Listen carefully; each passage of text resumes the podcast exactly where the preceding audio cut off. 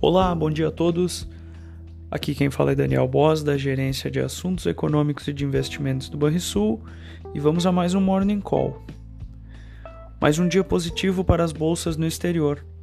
As ações asiáticas encerraram em campo positivo, o mercado europeu segue no mesmo sentido, junto aos futuros de Wall Street. As commodities avançam puxadas pelo petróleo bruto e acompanhadas de perto pela maioria dos metais industriais. O mercado financeiro começou a semana animado, com a notícia de que a China não registrou novos casos de Covid-19, pela primeira vez em um dia desde julho.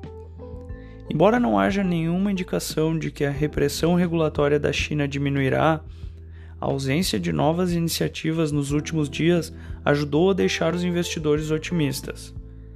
Na zona do euro, o PMI composto, que traz dados sobre os setores de serviços e manufatura, registrou queda de 60,2 pontos para 59,5 na prévia de agosto. O mesmo movimento de perda de intensidade na retomada econômica foi percebido no PMI do Reino Unido e da Alemanha.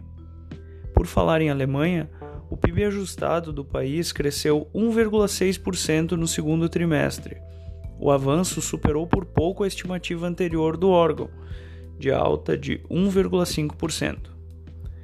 O G7 irá se reunir esta semana para obter uma decisão unificada sobre reconhecer ou não o governo do Talibã no Afeganistão, ou ainda se devem ser impostas sanções à organização.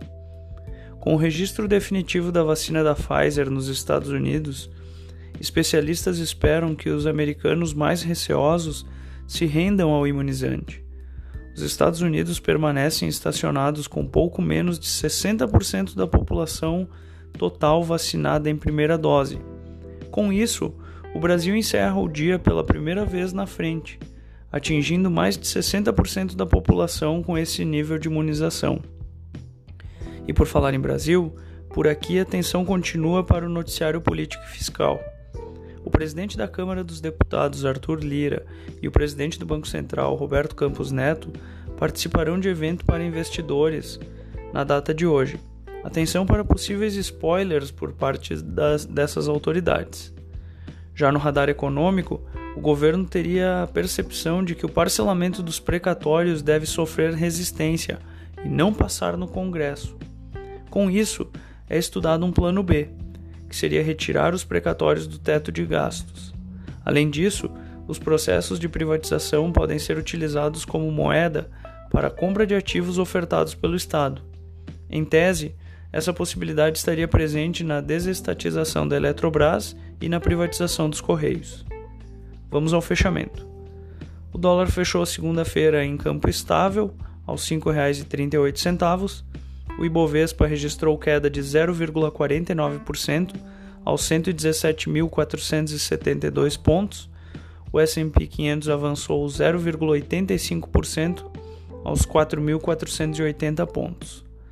O DI futuro para janeiro de 2022, o juro curto, subiu um ponto base a 6,71%. Já o DI futuro para janeiro de 2027, o juro longo, subiu 19 pontos base a 10,19%. Agenda do dia. Nos Estados Unidos teremos a sondagem industrial do Fed, as vendas de casas novas mensal, o leilão primário de treasuries de dois anos e a variação do estoque de petróleo. Tenham todos um excelente dia.